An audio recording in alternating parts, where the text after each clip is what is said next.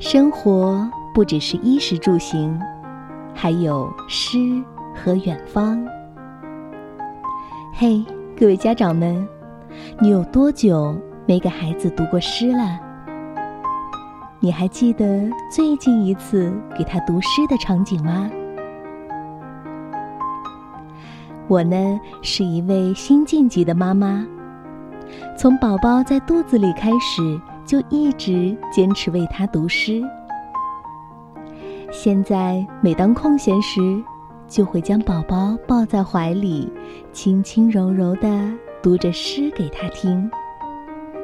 他不一定懂，却能透过我的声音感受到那份美好。相信，即便过了几十年，他也会记得当时窝在妈妈怀里。听妈妈读诗的日子，在读诗的过程中，我们可以感受到爱。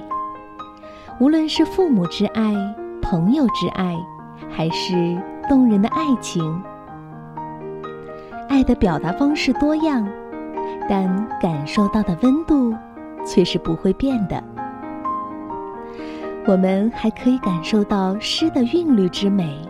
意境之美，诗歌为我们描绘了另一个世界，或百鸟齐鸣，或万籁俱寂。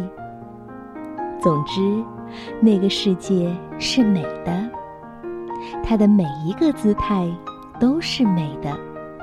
你不知该如何形容，只能一遍一遍的读，让文字在舌齿之间。来来回回。当孩子困了、想睡了，你不妨轻声的给他读上几段。那美丽的诗呀，就进入了孩子的梦里。这真是再美好不过的事了。那今天，珊珊姐姐在这里真诚的邀请您，一起为孩子读诗。为爱读诗。